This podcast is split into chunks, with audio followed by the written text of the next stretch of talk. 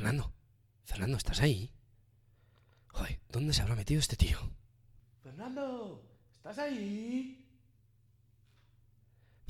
Bueno, vamos a ir empezando, a ver si aparece.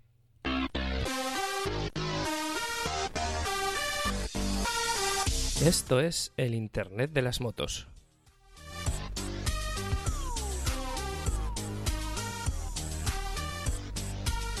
Con Fernando Motorcode y David Sánchez.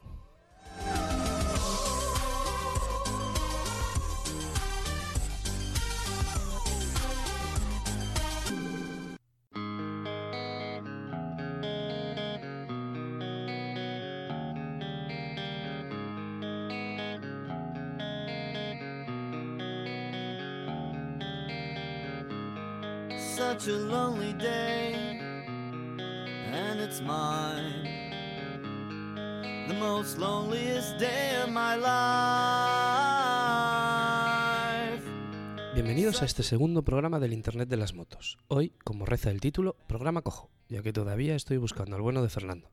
A ver dónde se nos ha metido. Mientras tanto, os voy contando de qué vamos a hablar hoy.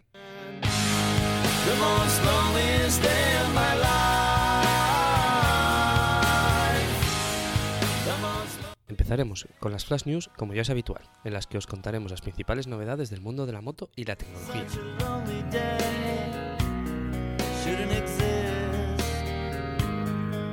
Seguiremos hablando de navegación, de GPS, de viajes en moto y de cómo guiarnos en ellos.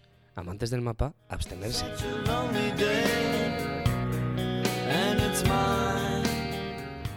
Y por último, el consultorio friki, en el que hablaremos de... Bueno, quién sabe.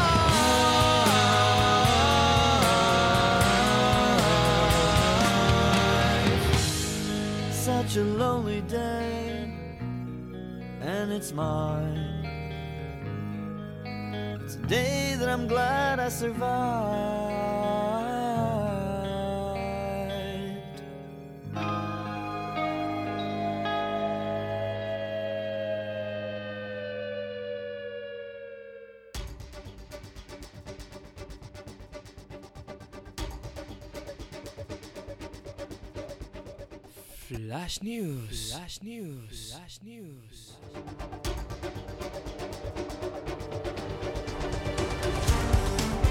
La primera italiana eléctrica, la Vespa eléctrica. Vespa se ha metido en el mundo de las motos eléctricas. La nueva unidad italiana, con un tiempo de carga de 4 horas, ha sido diseñada principalmente para un entorno urbano, gracias a sus 100 km de autonomía máxima y una potencia de hasta 4 kilovatios. Además, la Vespa eléctrica dispone de un sistema multimedia que permite conectar nuestro smartphone a la moto. Para aquellos que no confían 100% en la tecnología eléctrica, han creado un modelo X que combina un generador de gasolina que aumenta su autonomía a 200 kilómetros.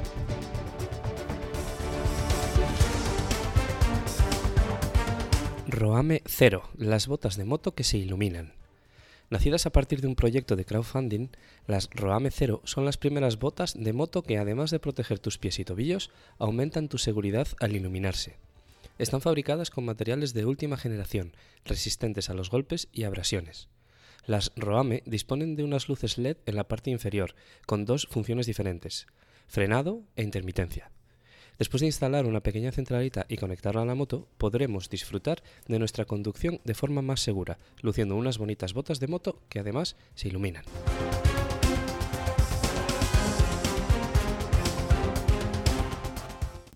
Peugeot vuelve a apostar por las motos.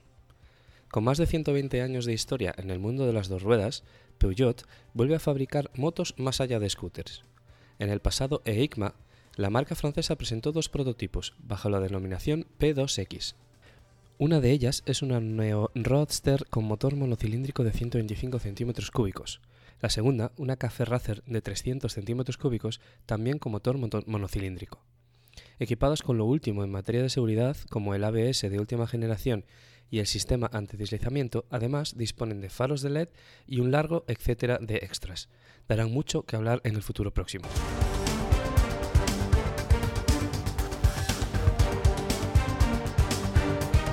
Bultaco entra en concurso de acreedores.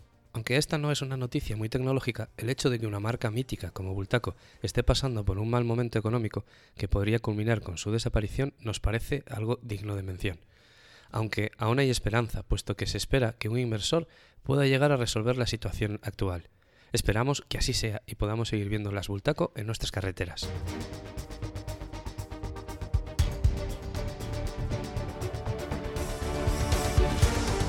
Contacto táctico en Londres.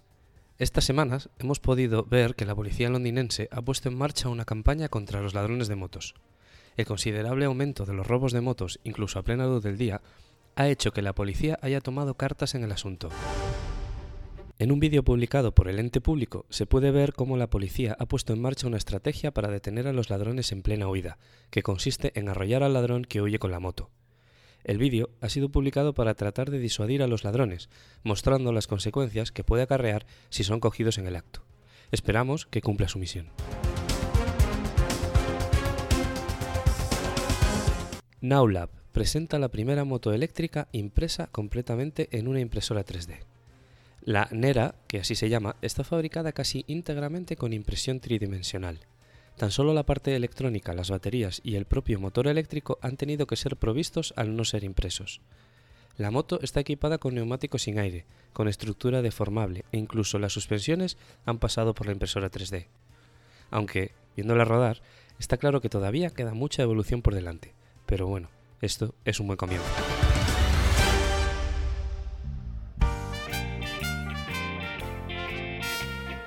Moto, el podcast de los overlanders y de los que están en ello. Para los que sueñan con carreteras, con caminos o con cruzar fronteras.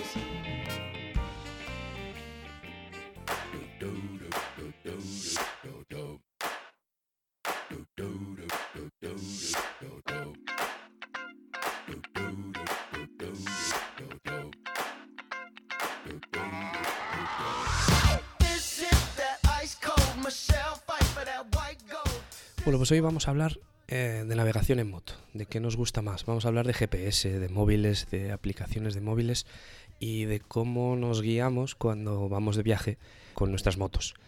Para hacer este, como habéis podido ya, ya notar eh, sin, sin Fernando, pues me he propuesto preguntar a varios viajomotistas voluntariosos cuál es su opinión, cuál, cuál es su, su experiencia con, el, con, el sistema, con los sistemas de navegación en la moto. No, estamos, no vamos a hablar de mapas, porque nuestra intención es hablar de, de tecnología, entonces eh, todos aquellos eh, tradicionalistas que, que se llevan, se pegan el mapa en el depósito, pues van a, estar un poco más perdidos en, este, en esta parte o menos interesados.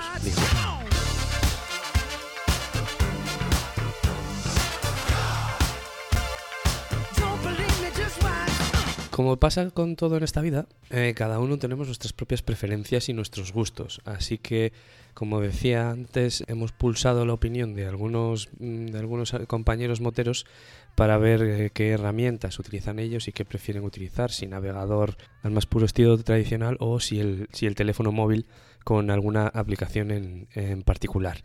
Así que, pues vamos a empezar.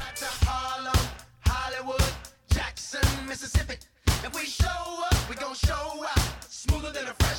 Empezaré yo mismo. Hace unas semanas hicimos un viaje de, de España, bueno, de Bélgica a España y de España a Bélgica con la moto. Saliendo un, un sábado por la mañana de Bélgica, llegando el domingo, parando a dormir por la noche y, bueno, pasando la semana entera en España y volviendo el fin de semana siguiente, haciendo lo mismo, saliendo el sábado por la mañana y durmiendo por el camino y llegando el domingo a Bélgica. Para ese viaje, eh, pues llevamos eh, el móvil como navegador, además del, del TomTom 40 que ya tengo instalado en la moto. Entonces, pues bueno, me compré un, soporte para el móvil que me permitiese llevarlo eh, a la vista y, me puse un, un adaptador en la moto para poder enchufar el USB y poder llevar el móvil, el móvil cargando. La cuestión es que esos tres, más de 3.000 kilómetros en, en- en- en unos nueve días, eh, pues me dieron una buena idea de, pros y contras de, ambos sistemas, ¿no?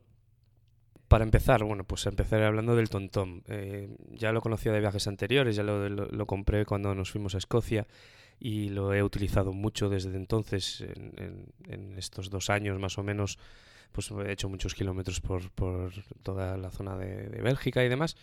Eh, entonces, en, en general estoy muy contento con él, funciona muy bien. eh, de vez en cuando se le va un poco la pinza, pero, pero normalmente la mayor parte del tiempo funciona bien. Y bueno, los principales dolores de cabeza que suele, suele dar eh, son las conexiones Bluetooth con el teléfono. Luego, ahora os daré algún detalle más, ¿no?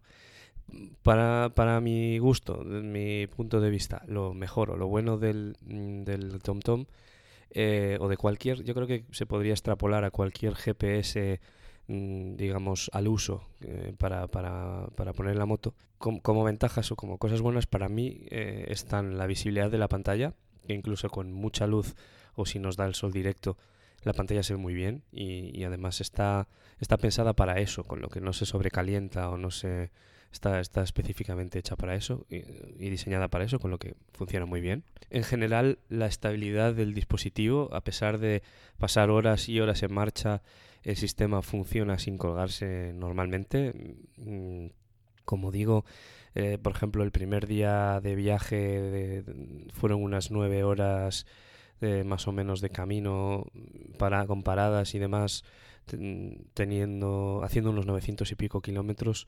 La mayor parte del tiempo el GPS fue, fue conectado y encendido y no dio ningún, ningún problema.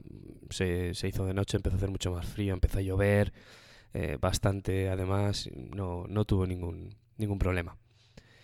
Otra, otra de las ventajas para mí, eh, pues la posibilidad de conectarlo por Bluetooth al teléfono y disponer eh, de información actualizada de tráfico, cortes de carretera, etcétera. Esto es algo que yo no he visto en otros dispositivos cómo funciona, lo he visto cómo funciona en el TomTom y me parece una ventaja muy grande porque por un lado te permite tanto disponer de tráfico como de pues eso de las carreteras que están cortadas cuando hay obras o cuando hay cambios en, el, en las carreteras y por otro lado también te permite que es el siguiente punto que tengo que tengo digamos apuntado como, como ventaja eh, la sincronización a través de lo que se llama MyDrive, TomTom MyDrive, y que eso permite planificar las rutas eh, cómodamente desde el ordenador o desde el propio teléfono y enviarlas y sincronizarlas automáticamente con el, con el GPS, lo que hace mucho más cómodo pues, pues planificarte los viajes, ¿no? Hasta ahora tenías que estar ahí con el, con el cacharro en la mano e intentando, intentando buscar los, los destinos o, o subiéndolo, conectándolo con un cable en, el- casa y conectándolo al software, etcétera. Ahora la verdad es que es mucho más sencillo con este, con este sistema de, de, de- sincronización. Eh, bueno, estos son las- lo, lo que yo veo ventajas, ¿vale? Ah, ah, yo personalmente soy, me gusta más el GPS que, el teléfono, pero eso ya, eh, en eso ya entraré luego. Eh, lo malo, pues las, las cosas malas, que también las hay. Eh, como decía antes, la estabilidad de la conexión Bluetooth. A veces, a veces la conexión Bluetooth deja de funcionar y, eso hace que no te deja sin recibir la información actualizada, ¿no? Entonces, eso hace que, por ejemplo, si hay un corte en la carretera o hay algún problema de tráfico, hay un atasco, eh, el GPS no te lo va a indicar. Entonces, por ejemplo, en este viaje que yo hice, coincidió que la vuelta fue justo el, primer fin de semana que hubo los, los eh, chalecos amarillos en Francia y eh, había muchos cortes de carretera, había muchos sitios en los que en los que había muchos atascos o, o sea, una retención muy grande o la carretera estaba directamente cortada.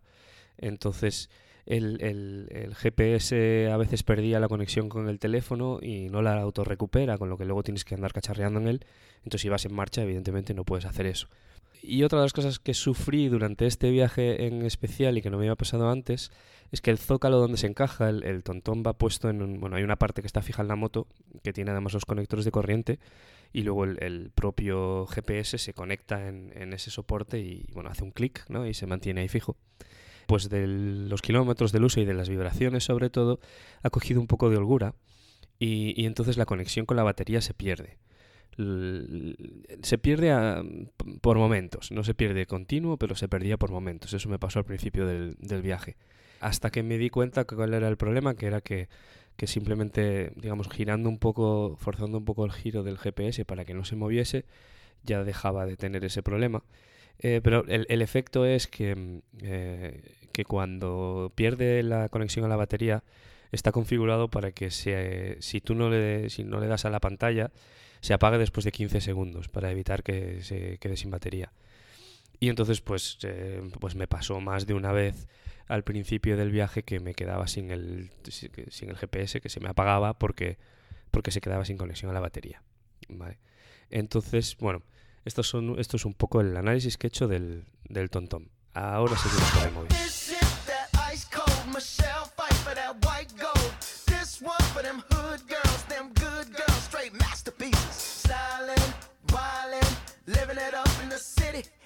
Chuck's on with Saint Laurent. Gotta kiss myself, I'm so pretty. I'm too hot. Call the police and the fireman. I'm too hot. Make a dragon wanna retire, man. I'm too hot. Say my name, you know who I am. I'm too hot. And my band bought that money. Break it down. Girls hit you, hallelujah. Girls hit you, hallelujah. Girls hit you, hallelujah.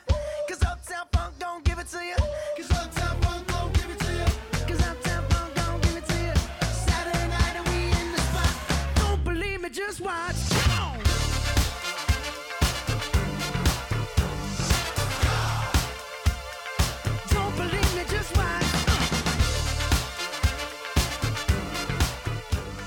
Seguimos con el móvil, seguimos con este análisis de, de- del uso de sistemas de navegación en la moto y de qué es mejor, un móvil o, el GPS. Respecto al móvil, eh, yo lo usé principalmente con, la aplicación Waze, Waze, en este, en este viaje en concreto, aunque he utilizado otras como Sigic o incluso TomTom también tiene una pequeña aplicación para Android. Eh, también he utilizado otra que se llama Aigo, que la verdad es que funciona bastante bien, es, es bastante, me gustaba bastante cuando la utilizaba. Eh, pero en este caso, como lo que más me interesaba era tener información actualizada del estado del tráfico y, y de las carreteras y demás, me llevé el Waze, que, que es una de, yo creo que es la mejor para mi gusto eh, en cuanto a ya no solo navegación en sí, pero sobre todo el, disponer de información actualizada de lo que pasa en la carretera. Entonces, yo lo, puse desde el principio, puse la misma ruta en el TomTom y en el, y en el Waze, y, los dos fueron, fueron digamos, eh, funcionando en paralelo. Lo bueno, como decía, de la aplicación Waze eh, en, este caso es que, que a tiempo real actualiza el estado de tráfico, radares, incluso si hay un coche parado, parado en el arcén eh, o si hay algún objeto en la calzada, pues la gente, eh, los propios usuarios lo podemos reportar y entonces pues, pues los, los que vienen detrás se, se- se enteran, ¿no? Yo creo que eso es una ventaja muy muy grande. Lo malo, lo malo es mm, está mitad relacionado con el dispositivo, mitad con la aplicación. Y a veces no sabes muy bien cuál es cuál, ¿no? Entonces, por ejemplo, lo que a mí me ha pasado, cada hora y media de navegación continua aproximadamente, la aplicación se me cerraba sola, con lo que me quedaba sin, sin, el, sin el Waze, me quedaba con el- la pantalla del escritorio del móvil, que a los X segundos se apagaba y ya ahí se acabó. Y entonces pues ya la única opción era la única opción era parar para, para poder volver a poner la, la aplicación en marcha, ¿no? Claro, cuando solo dependes del, de- del Waze o del móvil en este caso, es, es un problema, porque tienes, te, esto te, obliga, te obligas a parar si no te conoces la ruta. Otra cosa también está más relacionada con el dispositivo en sí. Es decir, que yo llevaba, no lo he dicho esto, un móvil Android. eh, es, un, es un BQ Aquaris X Plus, creo que es, o algo así. El viaje lo hice, lo hice en pleno noviembre, con lo que hacía bastante frío, temperaturas de, de eso, de 6, de 10 grados hacia abajo todo el rato. Y eh, mucho rato durante, sobre todo el primer fin de semana, llovió, llovió bastante. Yo llevaba el móvil en un soporte que es, abierto, es el típico, típico como estos RAM que llevan cuatro brazos y una goma por encima para, para, para sujetar el móvil. Con lo que después de mucho tiempo rodando y dándole el aire, y eso que va bastante protegido en la pantalla de la, de la RT, el teléfono se enfriaba tanto que daba avisos de que la batería estaba demasiado baja. Con lo que, de hecho, una de las veces se llegó a bloquearse por, por esto. Con lo que, bueno, es un poco. eh, se puede llegar a estropear el teléfono si no lo proteges bien, y si lo proteges bien con la temperatura se puede calentar demasiado. Entonces, bueno, es un poco eh, engorroso, dependiendo del, tiempo que tengas que pasar y del dispositivo que lleves. En este caso yo llevaba la aplicación Waze, que depende de conexión de datos, necesita la conexión de datos tanto para los mapas como para, mm, como para la actualización de datos de tráfico, etcétera. Con lo que en determinadas ocasiones en las que se quedaba mucho rato sin datos, eh, la aplicación se paraba y no se recuperaba o se cerraba.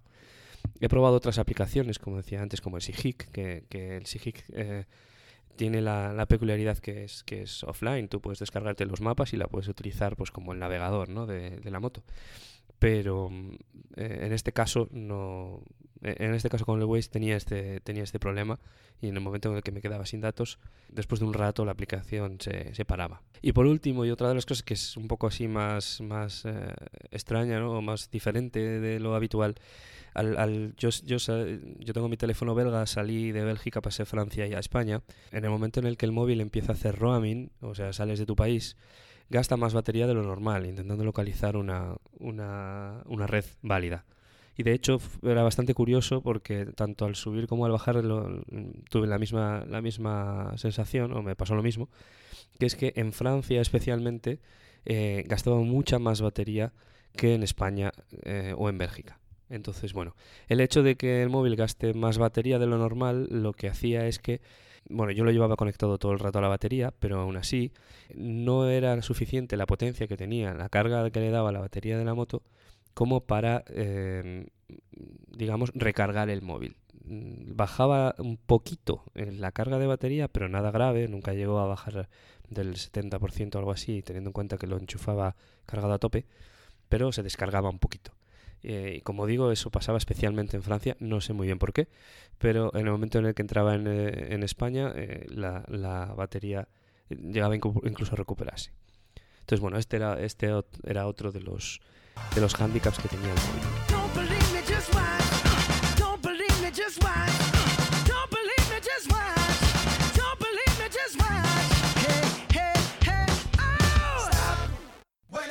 Y como ya estaréis bastante cansados de escuchar mi voz, eh, ya a modo de conclusión, como ya he adelantado durante, durante la explicación, yo, yo soy más partidario del, del GPS como tal, por, sobre todo por estabilidad y por, y por estar más pensado para, para eso, ¿no? En cuanto, sobre todo, inclemencias del tiempo, lluvia, etcétera, está por defecto más protegido, ¿no? Siempre nos podemos comprar un móvil, eh, un móvil de estos que vaya protegido contra el agua y contra los elementos, etcétera. Probablemente hay mejores aplicaciones que el Waze para hacer esto y, probablemente hay mejores dispositivos que el que yo tengo o más estables que el que yo tengo, con lo que yo si tengo que elegir prefiero llevarme el GPS, aunque al final lo que estoy viendo que me va a pasar es que voy a acabar llevando las dos cosas y voy a, voy a acabar yendo como fui en este viaje, como si fuese una nave espacial con, con los dos pantallitas y los trastos ahí delante. Pero como decía al principio, no solo yo os voy a contar eh, cosas, como decía, he preguntado a otros a otros compañeros eh, acerca de acerca de cuál era su, su opinión sobre, sobre esto. Lanzamos esta pregunta en el canal de Telegram de Viajo en Moto y en, y en nuestras redes sociales. Y a continuación, pues voy a compartiros, o vamos a compartiros, las experiencias de otros moteros hablando de este mismo tema. Hola, ¿qué tal? Eh, aquí un usuario de aplicaciones para móvil.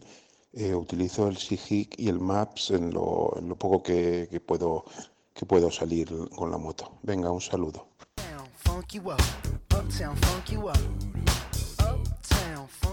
Este audio que os acabo de poner era de José Manuel, que nos lo envió a través de, de Telegram. Y a través de nuestro correo electrónico, en internet de las motos arroba Francisco eh, Guitián nos envía la siguiente reflexión.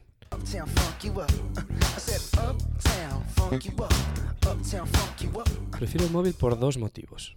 Ya lo tienes, por lo que no necesitas otro aparato, y las aplicaciones para ellos son tan buenas como las de un navegador. tiene problemas. Exige llevar el móvil conectado al cargador de forma permanente y eso puede acortar la vida de algunas ba- baterías. Por lo demás, funciona perfectamente y permite en un solo dispositivo aunarlo todo. GPS, música, cámara de fotos, internet y telefonía. En eso no tiene rival. Aplicaciones. La mejor es Navigón, de Garmin, actualmente solo para Android, aunque hasta este año estaba disponible para iOS. Algún problema con Cupertino les hizo dejar esta plataforma. Sus mapas son muy buenos y su software tiene la opción de escoger el tipo de vehículo, coche, moto, bicicleta o andando. Pocos dispositivos contemplan el modo moto. En este modo puedes escoger diferentes tipos de ruta, entre las que se encuentra, además de las habituales, ruta rápida, corta, el modo ruta bonita. Es ese el modo más atractivo para moverse en moto. Suele ofrecer unas rutas fantásticas. Su configuración es muy flexible y funciona a la perfección. Después tienes el TomTom, cuya finalidad para moto es más reducida y sus mapas e interface bastante peor. Está diseñado para conducir coches y aunque tiene modo más curvas, no alcanza la excelencia del Navigón y sus mapas son peores. Por último, los programas libres, tipo Maps.me. En definitiva, el móvil te permite más opciones y diferentes programas de navegación en el mismo dispositivo, sumando además las funciones que un móvil de última generación ofrece. Funk you up, uptown funk you up. Come on, dance, jump on it. If you. Javier Oncala eh, nos explica qué herramientas usa él y el por qué en el Hola. siguiente audio. Soy Javier y hace unos 25 años que viajo en moto. Desde pequeño con mis padres ya solía hacer montañismo y desde los tiempos del mapa y la brújula he sido aficionado a, a caminar y a ver las rutas, a estudiarlas antes y durante. Cuando empezó el tema de, la- de las PDAs, eh, uno de los usos que le di fue con un GPS Bluetooth eh, usar mapas, normalmente offline, tanto para hacer senderismo como para ir en moto. Y actualmente tengo un par de, equipos humildes que son eh, un, un GPS de mano Garmin de la, de la serie básica, sin pantalla táctil, para la ruta de senderismo, que es un poco coñazo porque hay que meter las, las rutas desde el ordenador, etcétera, y los que ya llevamos unos cuantos años con los teléfonos, pues nos hemos acostumbrado a hacerlo todo descargando y añadiendo directamente. Eh, ese GPS lo he usado alguna vez en la moto, pero he dejado de hacerlo por, por eso, porque no, no me da la agilidad que me hace falta. Lo bueno es que la batería dura bastante y admite rutas GPX, que son las rutas estándar que mm, uno se puede descargar de internet, normalmente de Wikiloc. Actualmente en la moto lo que uso es un, un teléfono, un Galaxy S4 que tiene ya unos cuantos años, que ya no es usable eh, como teléfono, pero que eh, sí nos sirve para nuestro propósito. Le he comprado una funda estanca y lo conecto a, a la toma USB que, que instalé en la moto y he instalado el programa OSM AND. Eh, ese es un programa con versión de pago y versión gratuita. Tengo la de pago porque creo que los chavales se lo han currado bastante y, y aunque apenas hay diferencia, hay veces que hay que ayudar a los, programadores. Y en ese programa que tiene, te descargas la- las regiones que te interesen y también puedes meter la- las rutas en GPX y marcar sitios, marcar rutas, te, guía. eh, y está bastante bien para, para el tipo de programa que es. Es uno de los más completos. Mm, tiene bastante información en pantalla, te marca la distancia en línea recta a tu objetivo, la orientación, eh, la altitud a la que estás. Bueno, y, también tiene como se, se basa en mapas de la comunidad, eh, tiene muchísima información, desde líneas eléctricas, fuentes, eh, vistas, y te puede enlazar a la Wikipedia de forma que cuando pulsas sobre algún punto del mapa que ves interesante, te, directamente te enlaza al artículo de Wikipedia. Primero te da un, unas nociones básicas y ya luego, te, si quieres ampliar, te enlaza a Wikipedia. La, el enlace a Wikipedia avanzado, digamos, ya no es descargable, ya es directamente en Internet. Eh, ese programa, la verdad es que eh, esta aplicación la uso también para hacer senderismo cuando hago rutas cortitas. Porque si van a ser 3, 4 horas, aguanta la batería del teléfono perfectamente y es más cómodo que el GPS, que, que el E-Trex que os, he comentado antes. Por otro lado, eh, cuando viajo normalmente, eh, en el teléfono la aplicación que uso es Waze. Eh, principalmente porque eh, también tiene mucho aporte de la comunidad y te avisa de accidentes que ha habido en la carretera, retenciones. es bastante ágil. Y otra cosa que tiene son los radares. Te marca los límites de, la, de velocidad de la carretera, que es algo que te orienta bastante, aunque sabemos que no es 100% fiable, pero bueno, te sirve de guía. Y además te avisa de los radares. Cosa que muchas veces por un despiste vas a una velocidad mayor de la que admite la vía. Y viene bien saber cuándo esto puede ser un problema. Y como, como último comentario, eh, mi, mi mujer tiene en su, en su moto eh, un TomTom Bio, que es un navegador de moto muy básico, ya que no, en realidad es, es como una pantalla en diferido del teléfono. Eh, tienes el, el navegador instalado en el teléfono y este transmite su, eh, sus datos a, a la pantalla del TomTom Bio. Eh, y es bastante cómodo, es muy sencillo, muy sencillo y, muy cómodo eh, para las necesidades que tiene ella. Bueno, y me despido de vosotros. Un abrazo. Own it, don't come show me. Come on.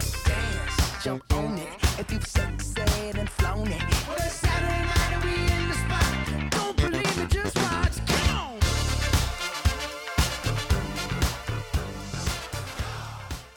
Hola, hola señores del Internet de las Motos. Mm, quería colaborar yo también enviándoos un audio hablando del navegador que usaba hasta hace, yo creo que un año, no más, hace, dos años ya. Se llama Copilot, Copilot. Y eh, en su momento era uno de los mejores navegadores que había porque no solamente desde el punto de vista visual y estético, sino desde el punto de vista de la precisión, de toda la información que te daba, era buenísimo. Bueno, pues Copilot empezó a hacer actualizaciones de, de su aplicación y ahora es entre mala y mediocre. De hecho, ya no lo uso para nada. Ahí queda mi aportación.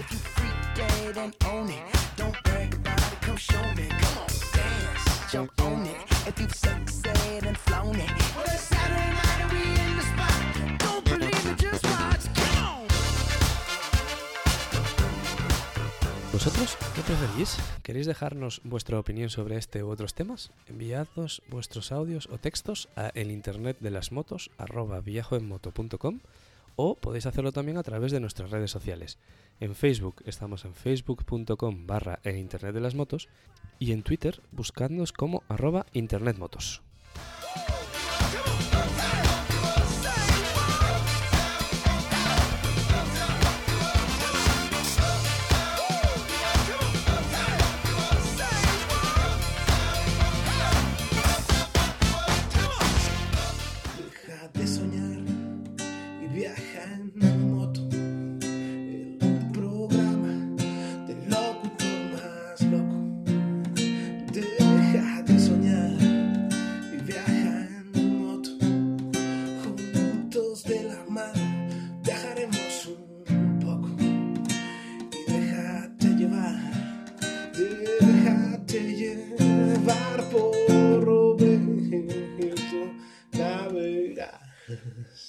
Bienvenidos al consultorio friki de hoy. Como aún seguimos buscando a Fernando, me he buscado un colaborador de excepción para que juntos divaguemos sobre lo que nos parezca.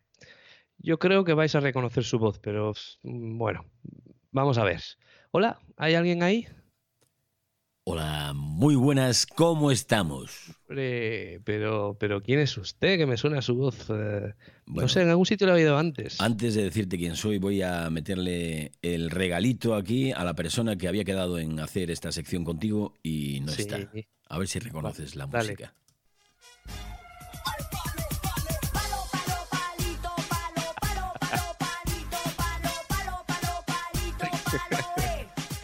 Un palo O sea, bien- muy grande para Fernando.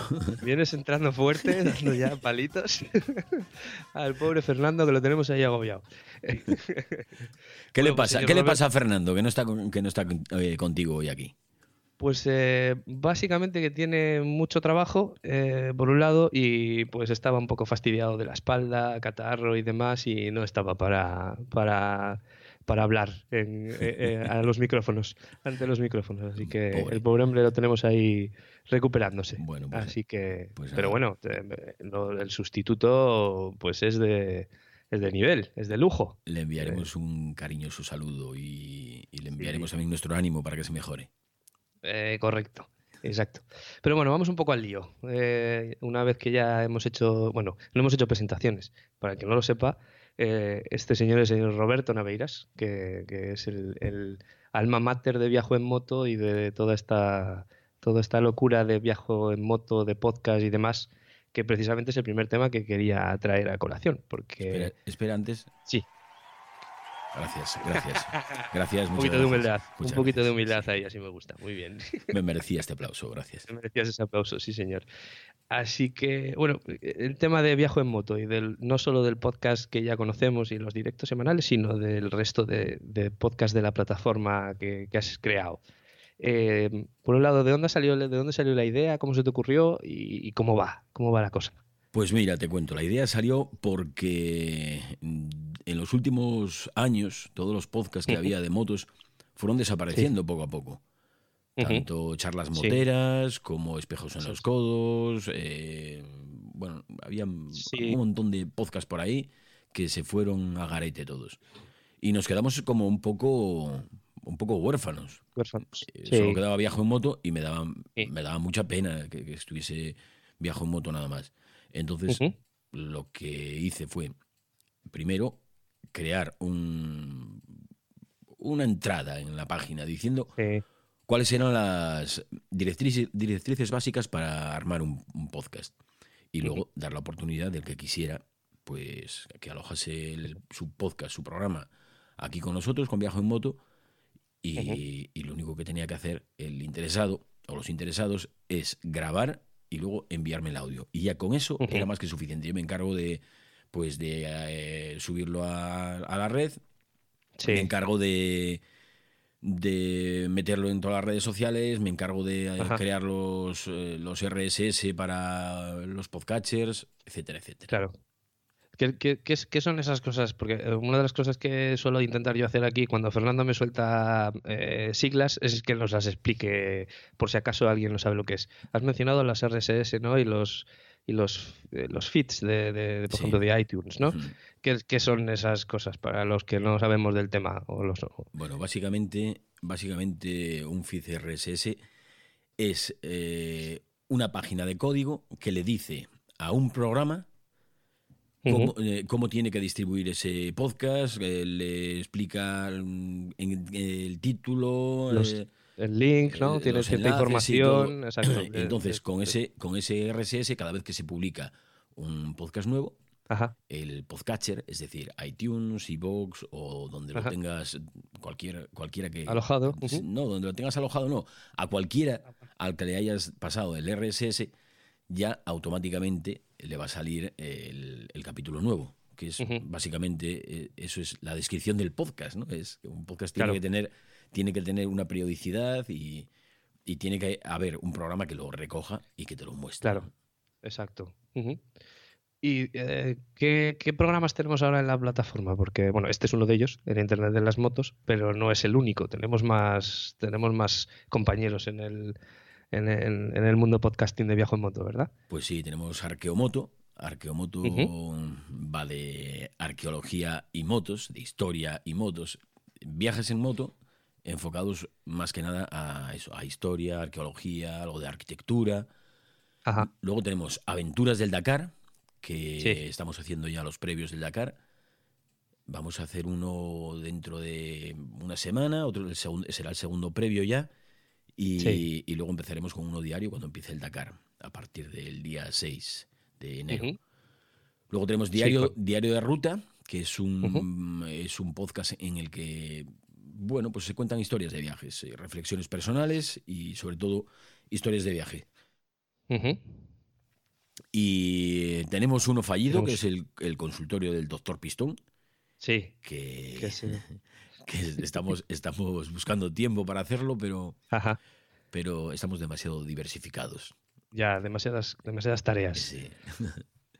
Tenemos Eh, Motodial también, ¿no? Motodial, eh, Motodial en el que según su descripción se habla de motos en general, Sí. se habla de preparaciones, se habla de viajes, de motos en general. Tiene un corte así, a veces un corte un poco más técnico. Luego tenemos Geanautas. Geanautas, Geanautas es, no está totalmente enfocado a las motos. Las motos. Eh, Geanautas es, bueno, pues tiene desde, desde gastronomía hasta viajes en, en velero, viajes que, que se hacen por, Sí. por mar, río, canales. Sí, de hecho, yo, yo escuché la. Porque el primer episodio que hay es como una presentación, ¿no? De, de, de lo que va a ser. Y de hecho son diferentes colaboradores, son diferentes Sí. personas las que van a hacer cada programa, van a ser como bastante distintos, tipos de viaje y tal. De suena, la verdad es que tiene una pinta muy interesante también. Pues sí, pues sí, sí.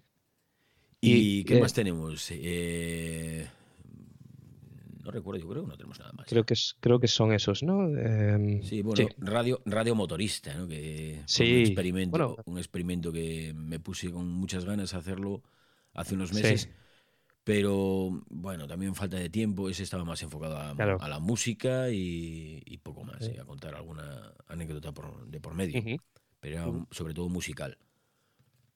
¿Y cómo, cómo está siendo la experiencia del, de la, bueno, ya no solo de cada podcast en sí, pero de la, en general de la plataforma? ¿Cuánto, en cuanto a, aceptación de la gente, a, a número de escuchas, eh, más o menos es lo esperado, menos, más, ¿cómo, cómo lo ves? Bueno, yo creo que es más de, los, de lo esperado. Hombre, al estar eh, Viajo en Moto tiene muchas, muchas descargas y Sí. lleva muchos años ya. Entonces, al estar bajo el mismo paraguas que Viajo en Moto, eso es una ventaja. ¿eh? Está- Claro. No sé, parece que aquí sí que parece que peca un poco de, de- de falta de humildad, pero bueno, la realidad es esa. Viajo en Moto lleva No, no, muchos claro. años, tiene muchas descargas. Entonces, al estar bajo el mismo paraguas, es una ventaja que tienen estos, todos estos programas que empezáis de nuevo, pues Claro. no, tenéis, no tenéis que empezar desde abajo del todo ya buscándoos la vida, eh, creando, Exacto. moviendo el, el podcast por vuestra cuenta y tal. Entonces, en ese sentido, muy bien. ¿no? Yo creo que, que estupendo. Vamos, descargas, descargas de 300, 400, 600, 600 descargas. En el segundo capítulo, por ejemplo, en el segundo programa, están, Sí, están muy bien. muy bien. Está muy bien, sí. Si es lo que tiene, tener a papá viajo en moto ahí soportándonos, pues es lo que, es lo que tiene. ¿Quieres que tu marca tenga visibilidad? Viajo en moto. Lo descargan y escuchan miles de personas cada semana. Con nosotros tu marca llegará al público de una forma natural y eficaz cada semana. Contrata tu cuña en el programa en la página web viajoenmoto.com. Vamos a cambiar un poco de tema porque va, estamos hablando de nosotros mismos mucho, suena un poquito onanista esto. Entonces, eh, como aquí hablamos de tecnología y de cosas así, cosas relacionadas con la moto, hay, hay también un tema así muy que últimamente hablamos mucho eh, con esto de las redes sociales, eh, el tema de los blogs y de, y de lo, lo que está cambiando la tendencia un poco, o creo, eh, en cuanto a, hace unos años el, eh, era un boom tener un blog, tenías que tener tu, tu blog, publicar tus historias, tus fotos, tus cosas, era, era la única forma de que la gente conociese tus viajes, de, un poco también conocer los viajes de otros y demás. De un tiempo a esta parte, con el tema de las redes sociales, eso está cambiando un poco, ¿no? Y yo creo que para mal un poco, bajo mi punto de vista. Eh, hay menos visitas, solo gustamos eh, la publicación en la red social sin llegar a clicar a ver qué es realmente lo que dice el artículo, este tipo de cosas.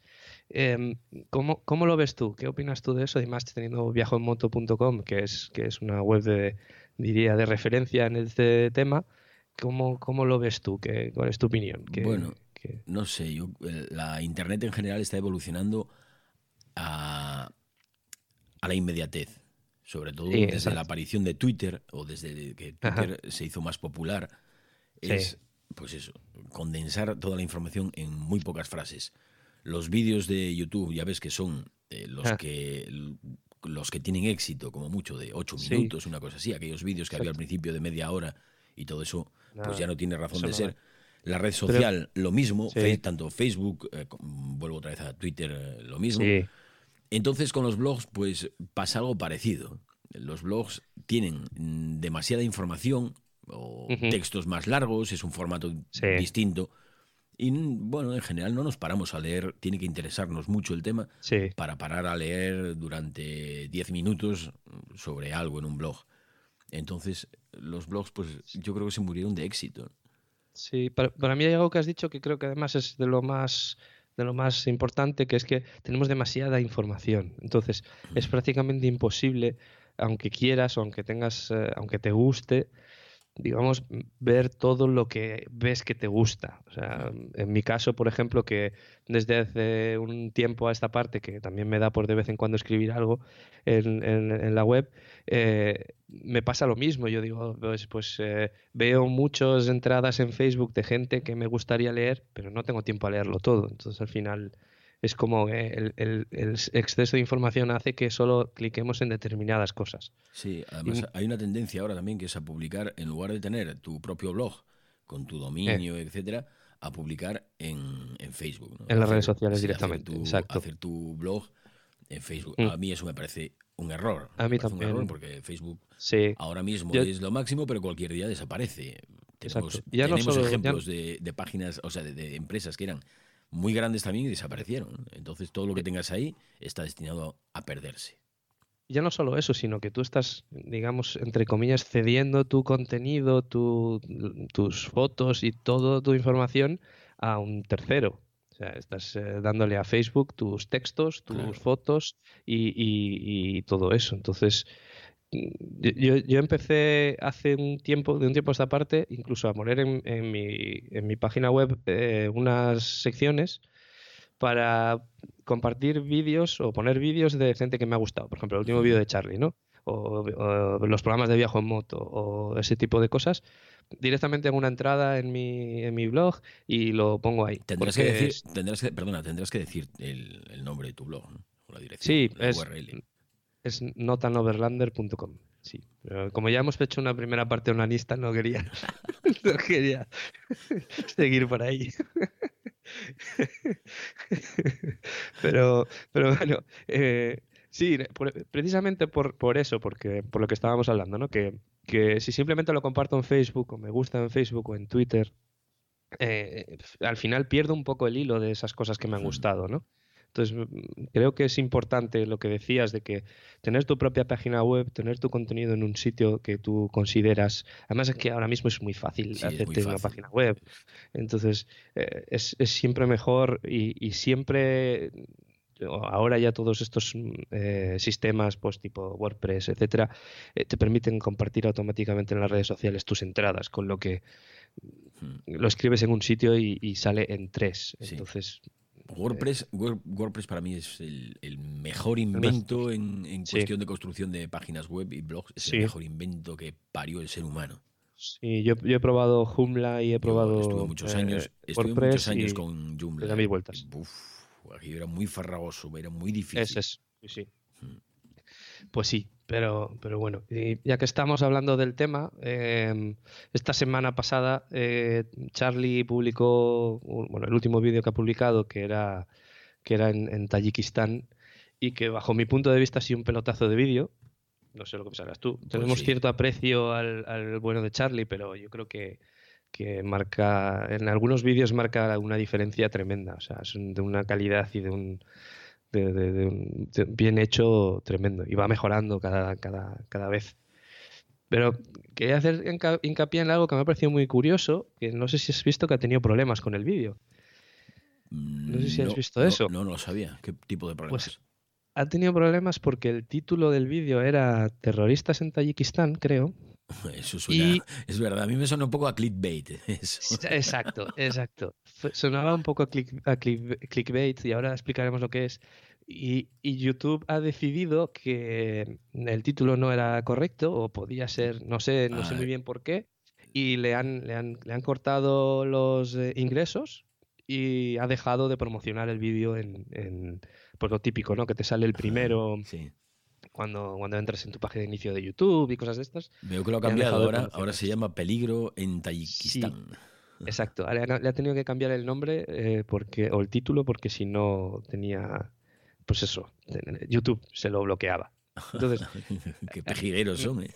ya ves, y eso decía alguien hoy en el, o ayer en el chat de, de Viajo en Moto, en Telegram, eh, que, que- y menos mal que todavía no ha entrado el famoso artículo 13 este No, de- sí. que ha aprobado la Unión Europea, Sí. que, que precisamente restringe, bueno, el, el- creo que el kit de eso es que mm, obliga a las plataformas a filtrar ah, qué es lo que puede publicarse y qué no, dependiendo de los derechos de autor. Entonces hace a las plataformas responsables de eso, con lo que, claro, lo que dicen la mayoría de las plataformas tipo YouTube, eh, incluso Twitter, Facebook, todos, lo que dicen es que, claro, ellos van a ser, mm, se, se van a, se van a, no se van a, a pillar los dedos, ¿no? En, en cuanto haya el mínimo de duda, van a, a cortar. Pues sí. Con lo Pero bueno, Charlie, que- Charlie en ese sentido no tiene ningún problema porque, No. porque la música que usa es toda de Epidemic Sound Exacto, y, que es, y paga un tanto al año. O sea que. que yo- una música sin derechos. Yo estuve Ujú. planteándome esa opción para Viajo en Moto. Lo que pasa que me- uf, escoger tanta música, eh, no sé, a través de a través de música comercial y, y, Es mucho más fácil. Claro, en- en- aquí con el, con el Spotify, aunque Claro. aunque me falla bastante, ayer se me colgó Sí. el, ayer se me colgó el, ordenador. el ordenador por culpa del Spotify. Momento pánico 10 minutos antes del directo. Pero bueno, yo me encuentro con, también con ese, con ese problema, que estoy usando música comercial, a pesar de Ajá. que hay quien paga por mí a, a la Sky, Sí. no, toda, no toda la música que pongo eh, tiene, tiene es- la Sky los derechos. Entonces, A ver si, a ver si nos vas a meter en el trullo, Roberto. no, en todo caso iría yo solo, no te preocupes. ah, vale. Pero Bueno, sí, en, poco tiempo, en poco tiempo me voy a tener que plantear el, el dejar de usar Ajá. esta música comercial y pasar a, Epidemic Sound, a Yamendo o cualquiera de estas otras plataformas que hay, que ahora por cierto las hay, a- a- hay por decenas ya. Ajá. Es música sin derechos, ¿no? Eso es la bueno, ventaja no, que tienen. es, O, bueno, música, tú es música pagas con derechos que, que con tienes derechos, que pagar. Pero pagas a, esa, a ese. Pero le pagas directamente, Bueno, eh, le pagas directamente al artista y, Sí. y, a, la, y a la página web que, que, que se- que le mueve el- su obra. Por en este caso, Si no- como Charlie, Epidemic Sound. Si no recuerdo mal, Epidemic Sound tiene una parte que es gratuita. O sea, Sí. hay, hay cierta parte que si tú te registras, eh, tienes, tienes una serie de. No tienes acceso a todo, pero tienes una. Porque yo he utilizado alguna en algún vídeo y, y- y tiene alguna parte que es gratuita. O sea, que, No lo sé, no lo sé. Yo miré, miré nada más la parte de pago. Porque en- al estar en Spreaker, a través de Spreaker, si contratas a través de Spreaker, te hacen un descuento. No es Ah, que sea bien. mucho descuento, pero bueno, tienes que pagar. No recuerdo cuánto había que pagar. Ciento y pico euros al año, una cosa así. No me pareció una barbaridad. No, no es, no es mucho, teniendo en cuenta que si realmente es algo que utilizas, eh, pues eso, semanalmente para poner música y pones y usas mucho la música, pues al final Lo malo- es- te lo sale malo- rentable. Lo Sí. malo es que tienes que estar escuchando música que no conoces, tienes que Ya. estar escuchándola, esta sí, esta no, bajártela al ordenador, eh, organizarla y bueno, me parece Claro. un poco pesado de todo eso. Con, Para mí- con el Para mí lo, es más fácil. sí, lo, lo malo de eso es que a veces tienes una canción en mente para una cosa determinada o para un, yo qué sé, para un audio determinado que has grabado, de, por ejemplo, de cualquier podcast, y, y la canción que tienes en mente es esa, ¿no? Es una que suena mm, distinto y, que, y que buscas en, en- en Epidemic Sound, por ejemplo, ¿no? Mm, Entonces, eso a veces también es un poco así más engorroso. No, y luego, Pero y bueno. luego, bueno, en viaje en moto, la música, yo la música que, que pongo es la que me gusta, ¿no? la, Claro. que, la que yo escucho normalmente cuando voy en moto por ahí.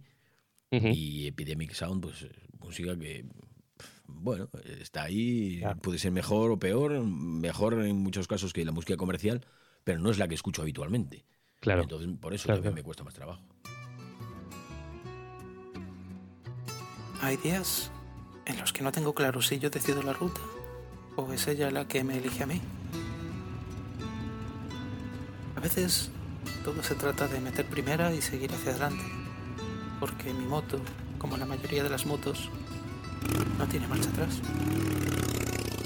Viajoenmoto.com, el podcast de los overlanders y de los que están en ella. Hemos mencionado el clickbait y no hemos explicado lo que es. Y es algo que además yo creo que la mayoría de la gente va a saber lo que es, pero bueno, por si acaso yo creo que es interesante que lo expliquemos, ¿no? ¿Cuándo usamos un click- clickbait y para qué? Bueno, yo lo usé hace. lo usé sé. hace. hace, no sé, tres, semanas o cuatro por ahí. Y lo hice. Eh, lo dos, hice- ¿no? Fue, fue este, este miércoles, no el anterior. eh, ah, no, no, no, no. Antes, antes. No, es- ese fue un clickbait. No, también. sí, pero me estaba refiriendo a un vídeo. Me estaba refiriendo a un vídeo Ah, vale, vale, que vale. subí hace, yo creo que hace Ajá. cuatro semanas. Eh, Lo hice de coña, porque ah, lo puse, Sí. un vídeo que puse en Facebook. Me daba igual tener más visitas que menos, que total, no buscaba, no buscaba rendimiento económico. Estaba remando aquí en, la, en el embalse y, y entonces vino el, el hidroavión. Yo me tuve que hacer un lado remando rápido. Sí. Y pasó el hidroavión, y lo grabé todo y tal. Entonces después puse en, como título del vídeo, estaba remando en el embalse y no te imaginas lo que ocurrió después. Eso es el, ejemplo típico. Ese es el sí. ejemplo perfecto de, de clickbait, que es básicamente un titular o un título de un vídeo o un nombre de una aplicación que te invita a, que no te dice nada y te invita a clicar Claro. o que lo que te está diciendo no tiene en realidad nada que ver con lo que luego pasa, pero te invita a, te, te da como Claro, curiosidad, te te da despierta, te despierta el morbo, la curiosidad, las ganas de ir allí a, a ver de qué ir ahí a clicar. Exacto. Por ejemplo, hace una semana y media hubo un famoso podcast que se emite en directo los miércoles que publicó en redes sociales que iba a dar un comunicado en el programa que afectaba a Black Viajo en moto, por ejemplo. Pues, pues eso también es un tipo de clickbait para tener a la gente ahí expectante. Pues sí, pues sí, ese fue, ese, bueno, pero eh, eso fue un poco troleo, más que clickbait fue un poco troleo, Sí, ¿no? Porque sí, sí, era un comunicado, era un comunicado y luego el comunicado era toda una coña. Pero, pero sí, en sí, realidad sí, que había un comunicado. comunicado. Sí, sí, hubo Exacto. comunicado. pero bueno, se que- usa mucho, los, los clickbait donde más se usan es, por ejemplo, en periódicos, en, en, en, en webs de estas sensacionalistas y cosas así que te ponen el típico, pues lo que has dicho tú. Y no imaginéis, no imaginarán lo que pasó después. Y luego vas a ver la noticia y es una estupidez o ni siquiera tiene nada que ver con el titular. bueno, eso cada vez lo usa más incluso las- la, la prensa seria. ¿eh? Sí, sí, sí, sí. Incluso los, los periódicos eh, serios, entre comillas, eh, lo, lo usan también para que cliques y vayas a la noticia y veas la publicidad y, y, Sí. bueno, y- y se lleven algo de dinero. Mm, Pues sí. Pues nos hemos desviado un poco del tema de las motos. Qué eh, raro. pero, pero como hoy yo no estoy controlando el tiempo porque no lo estoy grabando yo, no sé cuánto llevamos de, de- de consultorio y me da a mí Pues- que, pues yo te digo, mira, llevamos- gente... Llevamos 33 minutos de los que hay que descontar. Los primeros los primeros Sí. cinco o seis o siete, no sé cuántos, que estuvimos sí. ahí de, de, de Sí, tonterías. de preparación. no, sí, no, o de, sea de preparación. Yo creo que llevaremos 20 minutos. Vale. Yo creo que ya por hoy Se te está está bien. Si no, luego nos pasa... Se te Sí, luego se nos pasa como cierto podcast conocido también, que siempre dura una hora y media, abriendo comillas.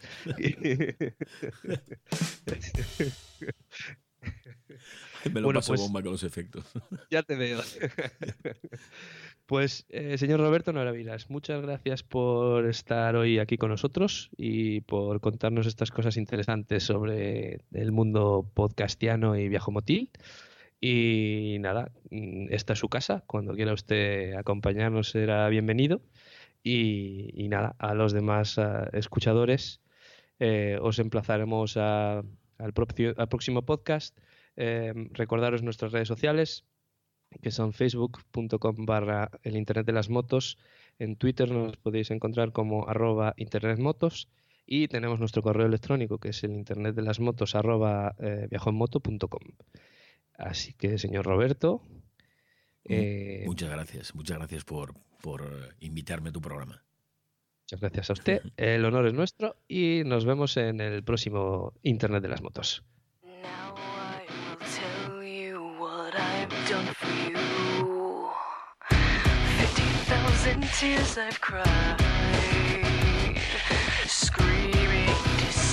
bleeding